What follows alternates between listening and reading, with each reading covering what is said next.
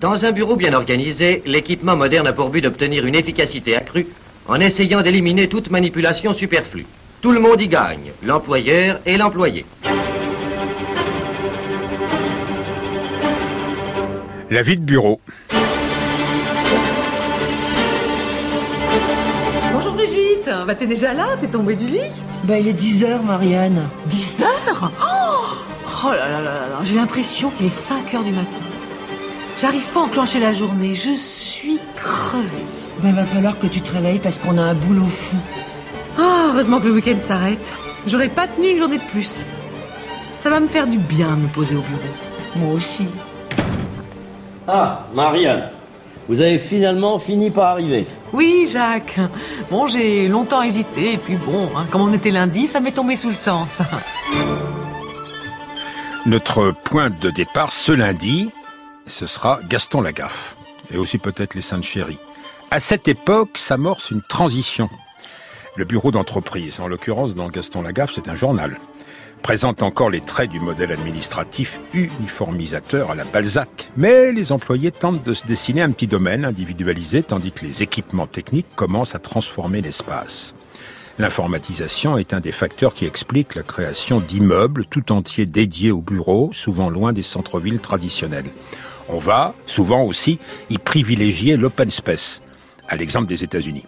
Il n'a pas gagné sur tous les fronts, mais enfin il a longtemps fait figure de modèle stratégique. Combien de fois n'a-t-on pas soutenu qu'il favorisait la visibilité, la fluidité? Il faudra ajouter la conformité de chacun. Workplace, changement de l'implantation géographique des bureaux. Open space, changement de leur disposition. Maintenant, la tendance serait, notez bien, à l'open desk. Le salarié, de plus en plus itinérant, se pose où il peut au siège de sa société, les jours où il la rejoint, et le soir, il fait place nette, clean desk. Le nouveau modèle, en fait, c'est l'hôtellerie. Une conciergerie, des espaces pour le travail ou pour la conversation, et sinon des chambres, du moins des hamacs ou des canapés, sans oublier le coin baby-foot, très important le baby-foot, ou le ping-pong pour le fun office. Tout ceci se dit, en effet, en neuf langues. Ne sont évidemment concernés par ce californisme sucré que peu de salariés.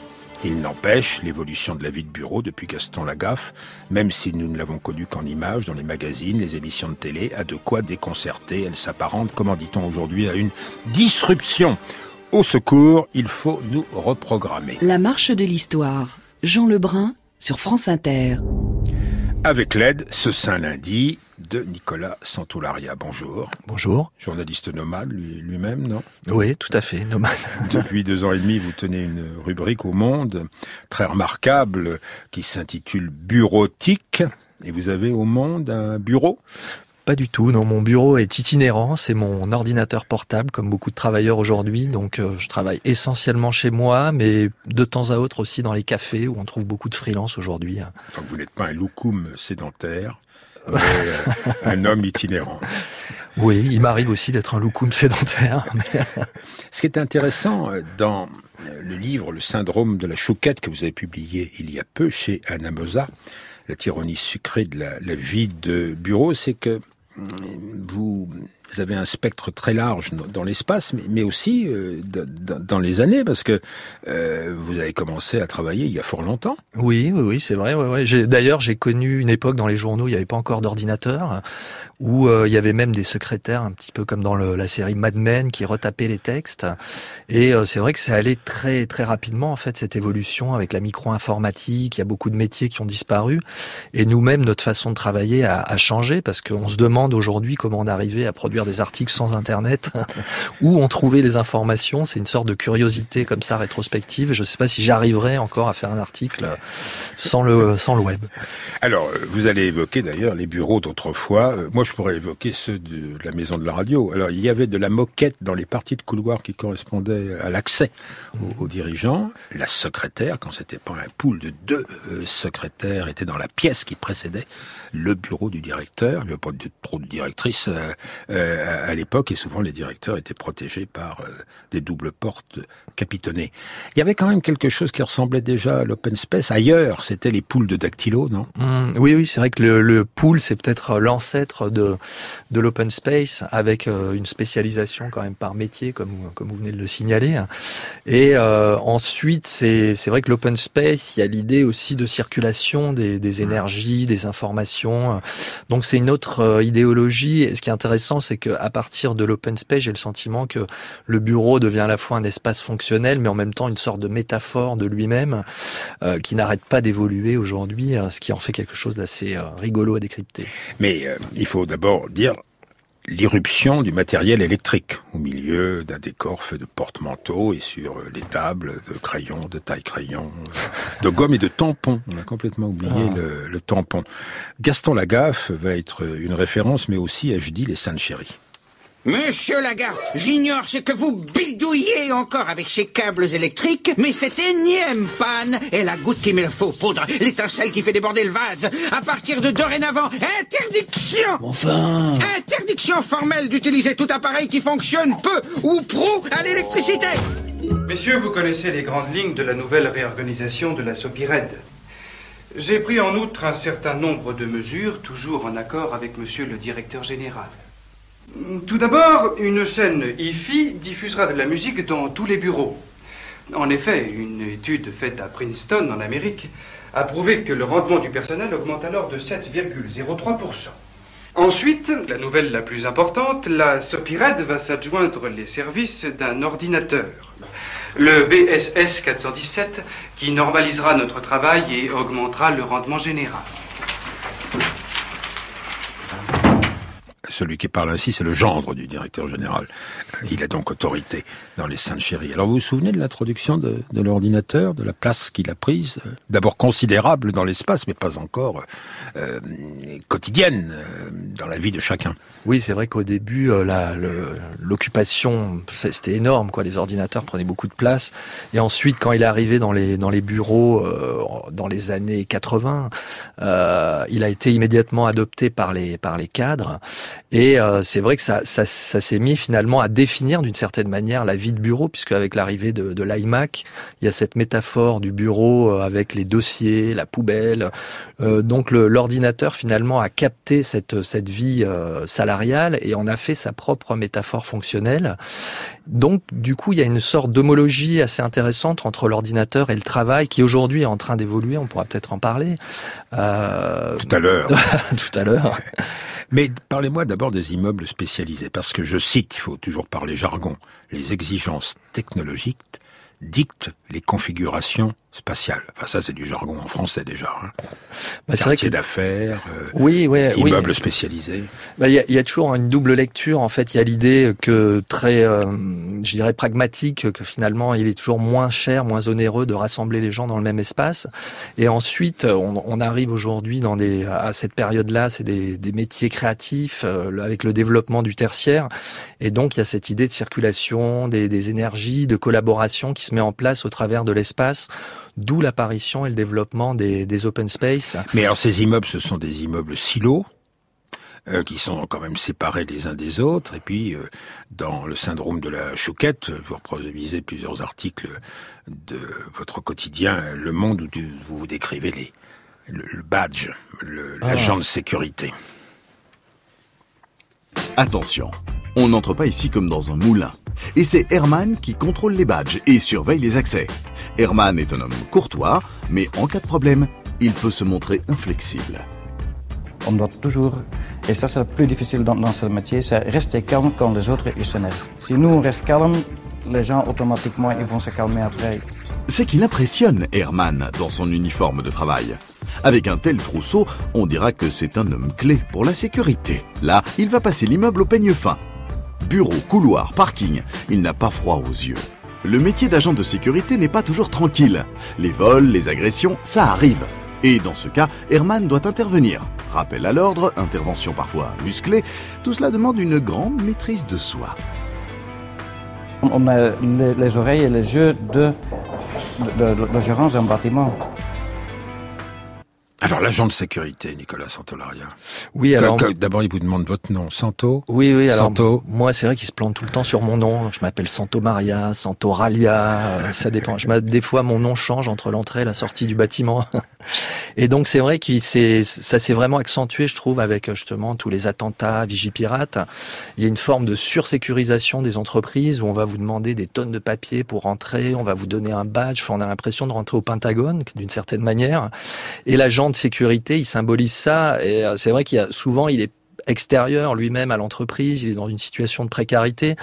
Donc on va vivre des, des, quiproquos comme ça hallucinants et on peut rester coincé euh, de longs moments devant une entreprise. Parfois même les salariés qui y travaillent aussi peuvent rester coincés. C'est vrai qu'il y a un côté bunker, une bunkérisation comme ça des boîtes. Euh, voilà. Et moi je suis toujours assez étonné par les procédures qui je pense s'apparentent parfois à ce qu'on peut vivre en prison. Euh, Libération, euh, vous y étiez, euh, naguère, rue Ah. Béranger, et, maintenant dans un immeuble près du Pentagone français, près, Mm. près de Ballard, avec des services de sécurité euh, euh, extrêmement pointus. Il faut donner ses, son ouais, passeport, ouais. Bah, euh, ça- ça ses beaucoup- papiers d'identité, et, et on les garde. Ouais, Ça a beaucoup changé parce que c'est vrai qu'à l'époque, à Libé, c'était une sorte de moulin hallucinant et les gens rentraient comme ça. Euh, je me souviens que le, bon, je vais pas citer son nom, mais le- la personne de l'accueil le soir vendait avec la balance du courrier du, du cannabis. Donc il y avait un côté très libertaire. Il y avait même eu une grève de la faim assez hallucinante dans le hall. Donc euh, tout ça aujourd'hui paraît quasiment impossible et on se rend pas compte à quel point euh, la, la sécurisation a gagné ces dernières années. C'est vraiment assez galopant et je trouve que c'est même euh, c'est même assez flippant pour les salariés eux-mêmes puisque finalement ils deviennent quasiment étrangers à leur propre structure. Ils, ils deviennent euh, finalement des papiers, des, des documents, euh, des badges euh, et, et voilà on perd en convivialité C'est dans façon. ce sens que le mot licenciement euh, signifie libération. Ouais ouais. Oui. Euh, à Libération, le journal, hein, euh, l'open space euh, euh, régnait et c'était une vis. Ouais. Oui, c'est un ancien, parking, parking, ouais. ancien parking à l'américaine. Et le couloir central, justement, s'appelait la vis, ce qui est également le terme qui associe un instrument de torture du Moyen Âge. Et on arrivait à des plateaux, l'open space. Ils veulent abattre tous les murs, de mon bureau à ici, pour faire un hall immense où nous travaillerons tous comme dans des petites cases en verre. On fera comme dans un aquarium alors Exactement. Du reste, c'est le but. Avoir un œil sur le personnel, comme ils disent. Il faut dynamiser l'ensemble. Vous connaissez le Corbusier? Ah bah bien sûr, comme tout le monde. J'envisage une déstructuration totale de l'espace dans un processus lacanien. On enlève tout, les dalles de moquette. Oh, ça spin la moquette. Ah oui, non, le béton fait son grand retour. L'année 2003 sera l'année du béton. Et en ce qui concerne l'équipement, l'état, vous avez pensé à un designer? Has been le design. Non, non. D'une manière générale, le meuble est has been. Non, on enlève tout, la peinture aussi. hein. En 2003, le mur est nu. Pas de table, surtout. Vous voulez dire plus de table du tout? Mhm, exactement. C'est l'idée du meuble qui compte aujourd'hui. L'année 2003 sera l'année de l'idée du meuble, voire de son souvenir. C'est conceptuel. Alors ça, c'est pas tout à fait le style des Sainte-Chérie, on est un peu plus tard, au temps euh, de l'open space triomphant, caméra café de Bruno Solo. L'open space.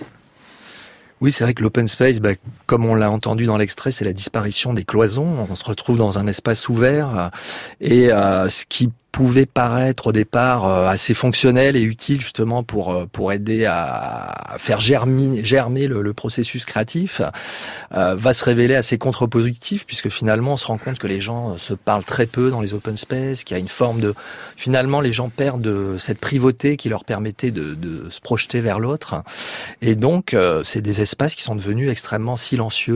euh, y a- on n'entend aucune mouche voler dans ce dans ce genre d'endroit. Du coup, il y a une recréation d'espaces de privauté ailleurs et Mais sur le silence, Mhm. le téléphone. bah, les gens ne téléphonent pas euh, sur, dans les open space, c'est très très mal vécu. D'ailleurs, il y, a ce, il y a ce syndrome du collègue qui parle trop fort. Il y a toujours un gars qui se rend pas compte que- qu'il y a un silence absolu et il se met à déclamer comme ça euh, de manière vociférante. Et donc, il est, il est très mal perçu par ses collègues. Souvent, quand on redessine justement les, où les gens vont s'implanter, Les gens ne veulent absolument pas se mettre dans son secteur. Il y a même des start-up aujourd'hui qui travaillent à atténuer le bruit avec des, des systèmes acoustiques très perfectionnés. Donc en fait, c'est vrai qu'il y a une véritable focalisation, une obsession du bruit aujourd'hui, et c'est assez curieux puisque finalement c'est complètement à l'inverse de ce que devait être l'open space, un espace, un espace bouillonnant, créatif. Mais une salle de rédaction pour regarder, comme dans Gaston Lagaffe, l'exemple d'un journal, ça bruissait de coups de téléphone dans les langues les plus diverses. C'était très amusant d'ailleurs d'entendre les conversations par euh, segments. Euh, maintenant, euh, on téléphone dans les couloirs. Mhm. Et alors, euh, pour gagner du temps ou pour être plus performant, il faudrait d'ailleurs peut-être téléphoner sur les tapis roulants hein, pour commander ça. Ouais, ouais. C'est vrai que le, bah, le fait de rester statique toute la journée, c'est quand même, Mm. il faudrait être quasiment un yogi pour y arriver, quoi. Et c'est très, c'est mauvais pour le, le corps. C'est un côté mortifère. Donc aujourd'hui, il y a cette mode du tapis roulant ou du bureau debout aussi. Les gens vont travailler debout pour faciliter la, la circulation sanguine. Il y a tout un tas d'inventions comme ça qui, qui, qui se mettent en place. Alors ça rappelle aussi un petit peu la, la souris dans son ou le rat dans sa, sa roue, quoi. Mais euh, L'open space, dites-vous, euh, je sais pas, c'est comme une façade de Jean Nouvel, c'est- c'est c'est mieux euh, quand il n'y a pas de fleurs, de rideaux, euh, d'ornements, c'est mieux sans vous d'ailleurs. Ça peut être, ouais, ouais, ouais, tout à fait. L'open space peut fonctionner sans le sans le salarié. euh, il favor, euh, mais euh, comment dire? Oui, aujourd'hui, il y a toute cette mode aussi du ce qu'on appelle le design biophilique avec l'apparition de le, le retour des plantes, on a des murs végétaux, etc. Tout ça, ça part de théories. Il y a énormément de théories en fait qui circulent autour du bureau, donc ça part de l'idée qu'on a vécu plus longtemps dans des forêts entourées de mammouths que de collègues travaillant avec des ordinateurs. Donc il faut recréer cette espèce d'environnement qui nous reconnecterait avec la nature. Euh, et c'est assez marrant de voir qu'en entreprise, souvent, les théories sont, vu qu'elles sont instrumentalisées, elles en, elles en viennent à aboutir à souvent à quelque chose de ridicule, et c'est ça qui est assez cocasse dans le monde du travail. Donc euh, le mur de plantes vertes. Gaston Lagaffe, lui, il avait une autre solution. Eh bien, aujourd'hui, le cercle s'agrandit. Car Gaston s'est fait un nouveau pote. Oui, oui, un nouveau pote. Le cactus. En poussant un peu. Oh là, le bâton, Jules. Ça casse, les cactus. Ça pique surtout, hein. Oh Bonne idée, ça, Gaston. C'est sûr qu'il est bien, là. Juste derrière le coin. Comme ça, les gens tournent et vlan Il s'envoie quoi? Un cactus Virez-moi ce truc d'ici, Zou T'as un problème avec la nature et les animaux. Absolument pas. Expliquez juste en quoi ils sont nécessaires au travail de bureau. Allez, prouvez-moi qu'ils sont capables de rendre ne serait-ce qu'un service à ce journal. Tic-tac, tic-tac. Ça cherche, là. Car si c'était le cas, il pourrait rester pour toujours. Et devant témoin. Quoi, le cactus? Tu veux dire son grand cactus? Oui Il se l'est redescendu tout seul du grenier jusqu'à son bureau C'était épique Oh du Dieu, non du Dieu. Gaffe, je n'ai rien dit pour votre plante grimpante. Mais... Mais ça, je suis con. Un des 78 épisodes de l'adaptation de Franquin par Alexis Lavilla et le studio Normal. Normal avec deux A, comme dans Santolaria. Hein ouais. Si Oui, oui, tout à fait. Ah non, il y en a trois. Santo, euh, je sais pas, il faudrait que je calcule. Si j'étais un agent de sécurité, je lui demanderais euh, vos, vos papiers. Alors, euh, la gaffe, il veut personnaliser, puis il veut des marqueurs. Mhm. Bah, la gaffe, c'est vrai que euh, il peut apparaître ridicule par certains côtés, mais en même temps, c'est une forme de pionnier puisque tout ce qu'il a expérimenté dans les, bandes dessinées, on le retrouve aujourd'hui dans les startups. Donc, bah, les plantes, ce qu'on vient d'entendre, il y a aujourd'hui les corporate gardens qui sont des jardins de- d'entreprise. mais en même temps, cette idée de développer une créativité personnelle au sein même de son travail, c'est quelque chose de très moderne qu'on retrouve aujourd'hui et que les entreprises vont favoriser. Donc finalement, Gaston, c'est une sorte de précurseur. Euh, et je le vois aussi comme euh, quelqu'un qui il procrastine tout le temps. En fait, Gaston, il, il fait jamais son travail, il a tout le temps du courrier en retard. Et c'est quelque chose aussi aujourd'hui qui est mis en avant puisqu'il y a même des cours de procrastination dans une Pardon université. Des cours qui recommandent Ouais, ouais, ouais, ouais. de, pro- remettre à plus tard. oui, oui, il y a un universitaire américain qui fait ça. C'est- Ce sont des cours de procrastination productive, avec l'idée que finalement, bah, le temps qu'on va passer sur Internet, sur Facebook, à se balader, à faire autre chose que son travail, c'est aussi un temps productif qui permet de faire germer des idées, d'avoir de nouvelles pistes pour le, futur. Et c'est encouragé par, par certaines boîtes, euh, même par des grosses boîtes, puisqu'il y a les, les, boîtes comme Google, Facebook encouragent leurs salariés à développer des projets personnels. C'est exactement ce que faisait Gaston quand il crée son espèce de harpe géante. Voilà, aujourd'hui, euh, c'est, je dirais, euh, normalisé quasiment dans certaines boîtes. Alors, si on regarde les, les, les meubles dans l'open space, qu'est-ce qui a évolué? Bon, on a moins de tiroirs à roulettes, hein, j'ai l'impression. À l'époque, le tiroir coulissant est assez emblématique des débuts de l'open space. Et aujourd'hui, même parfois, on n'a même plus de bureau, puisqu'il y a cette mode du vous parliez du flex desk, on appelle ça aussi le hot desking. Ça, c'est la version assez euh, poussée à l'extrême, c'est-à-dire qu'il y a moins de bureaux que de, salariés. Donc, les gens courent le matin pour arriver et réussir à avoir une place.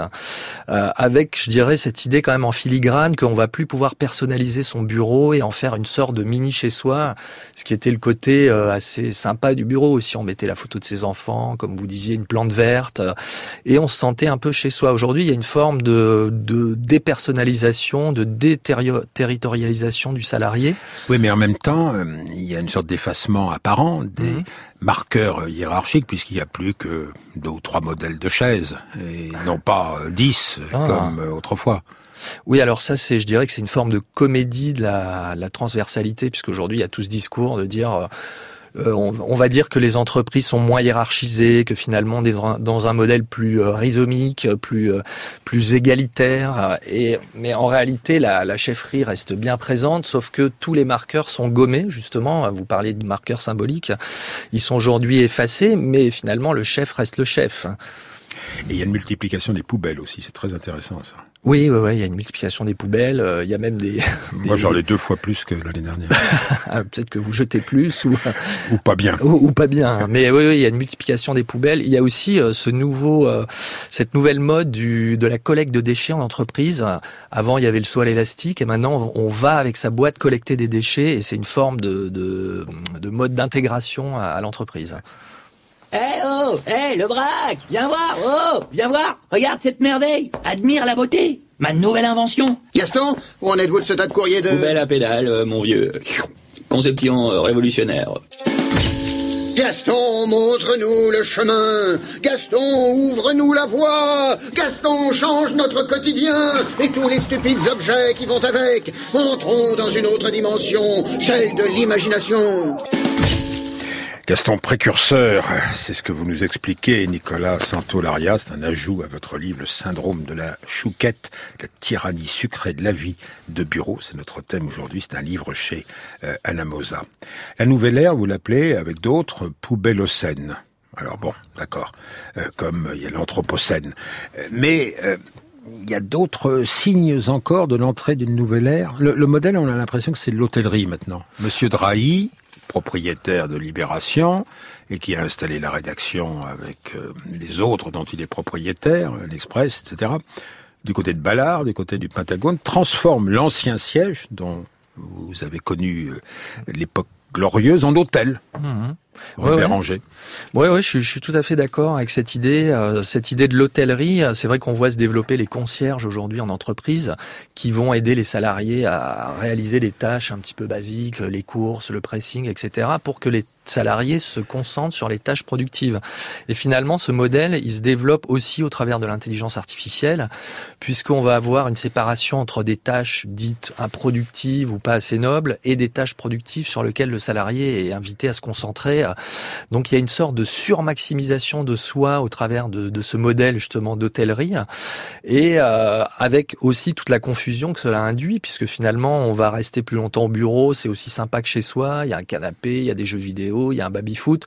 Pourquoi rentrer chez soi finalement puisque même le, on va même se faire livrer des repas. Donc cette confusion, on appelle ça le, le blurring, c'est le sort de dissolution entre la frontière de l'intime et du, du professionnel. Donc quand l'afterwork déborde trop, c'est du C'est du blurring. Blurring, c'est la, la, frontière qui se, qui se dissout. Mhm. Euh, mais le modèle de l'hôtellerie, c'est le, le modèle de l'hôtellerie de, de luxe. Je pense à un, à un hôtel pionnier à Pau euh, au début du XXe siècle qui s'appelait le Gassion et où les hommes d'affaires anglais venaient en même temps qu'ils chassaient au renard, ils faisaient du cheval, réglaient leurs affaires. Il y avait les telex, euh, il y avait euh, les dépêches, il y avait les journaux, il y avait des coins pour écrire, des coins pour parler les uns avec les autres. Ça, c'est important aussi. Ouais, ouais, c'est important. Bah, Peut-être juste un petit mot sur ce, ce modèle d'hôtellerie que je trouve assez intéressant comme, comme comparaison. Ça, ça correspond aussi à une bipolarisation de la, vie professionnelle où d'un côté on va avoir des profils très recherchés de gens qu'on va choyer et chouchouter, comme dans les palaces à l'époque, et euh, à l'autre bout du spectre, une ultra précarisation euh, des gens qui vont vous livrer le repas, etc. Donc c'est un modèle comme ça très euh, très séparé. Et pour le, le, le côté coin Cosette, effectivement aujourd'hui on recrée des espaces comme ça. Même la machine à café est devenue un enjeu très très fort pour les entreprises. Il y a une sorte de les entreprises ont pris conscience en fait qu'il se passait beaucoup de choses autour de la machine à café et que c'était un lieu stratégique. Donc elles tentent de réinvestir cet espace et euh, avec bon une bataille autour de la qualité du café, mais pas que. euh, Genre, elles, ins- elles essaient de s'insinuer dans ces moments qui étaient un peu des moments hors travail. Mais il y a des animateurs pour ça. Oui. CHO. CHO, oui, c'est vrai qu'il y a c'est, le. Alors ça, c'est un anglicisme. Alors je j'ai pas un très bon accent, hein, mais ça signifie chef happiness officer, et c'est le responsable du bonheur. C'est quelque chose qui nous a importé de, des États-Unis, de la Silicon Valley, avec cette idée qu'il faut aujourd'hui favoriser les émotions positives en entreprise. Pourquoi? Parce que un salarié heureux sera un salarié plus productif. Donc euh, d'où le karaoké, euh, d'où les soirées apéro, etc. Et je trouve ça hallucinant finalement que quelqu'un soit responsable de vos émotions, ce qui est quand même quelque chose d'assez intime. Euh, on voit là le, le virage vers ce que la, la sociologue Eva Illouz appelle le, les émodities. C'est un mélange entre les émotions et des marchandises des émotions qui deviennent si euh, instrumentalisées par le système et qui du coup se transforment en marchandises. Mais pourquoi faut-il faut-il dire tout ça en technolect Alors ça c'est vrai que c'est une Qu'est-ce énorme que c'est d'ailleurs le technolect? Technolette, c'est le c'est le langage technique euh, et c'est vrai que mais qui est qui, qui est viral, qui est viral mais qui existait déjà par exemple chez les médecins, c'est un peu le langage des carabins euh, qui permet de vous définir en tant que, que confrérie et donc quand on arrive dans une entreprise, il y a toujours une forme de dialecte de de, de bantou d'entreprise qu'il faut euh, arriver à décoder pour se faire intégrer dans le groupe. Mais enfin, Et- le bantou, c'est du californien. Là. Ouais, oui, oui, alors oui, c'est du bantou californien, effectivement, parce que il y a énormément de mots en ing, hein, tout se termine en ing aujourd'hui. Euh, euh, Qu'est-ce qu'il y a? Il y a ouais, blurring dont je vous parlais. Euh, bah, ça avait commencé avec marketing,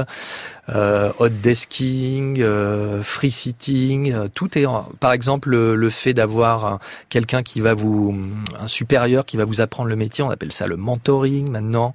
Oui, mais enfin, c'est pas supportable ça. Le fait de déjeuner avec quelqu'un, c'est le co-lunching.